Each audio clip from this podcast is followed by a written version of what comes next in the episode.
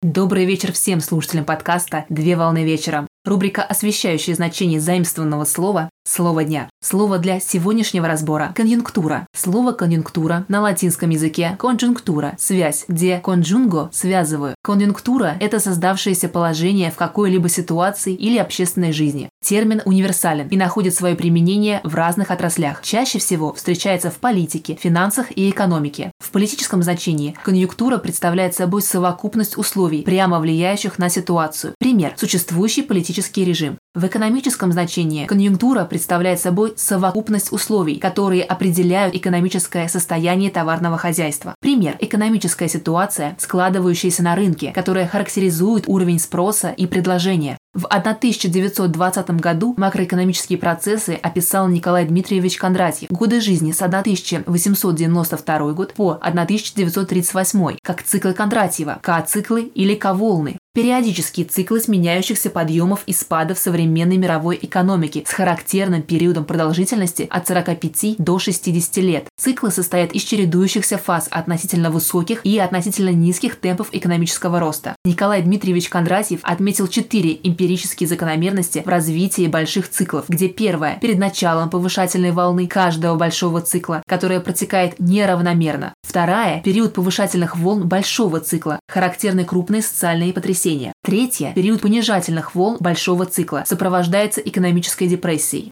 Четвертое – большие циклы экономической конъюнктуры, характеризующиеся экономическим кризисом. После промышленной революции К-волны связали со всемирными циклами в соответствии с ключевыми мировыми датами экономических кризисов и технологическими укладами. На сегодня все. Доброго завершения дня. Совмещай приятное с полезным. Данный материал подготовлен на основании информации из открытых источников сети интернет с использованием интернет-словаря иностранных слов.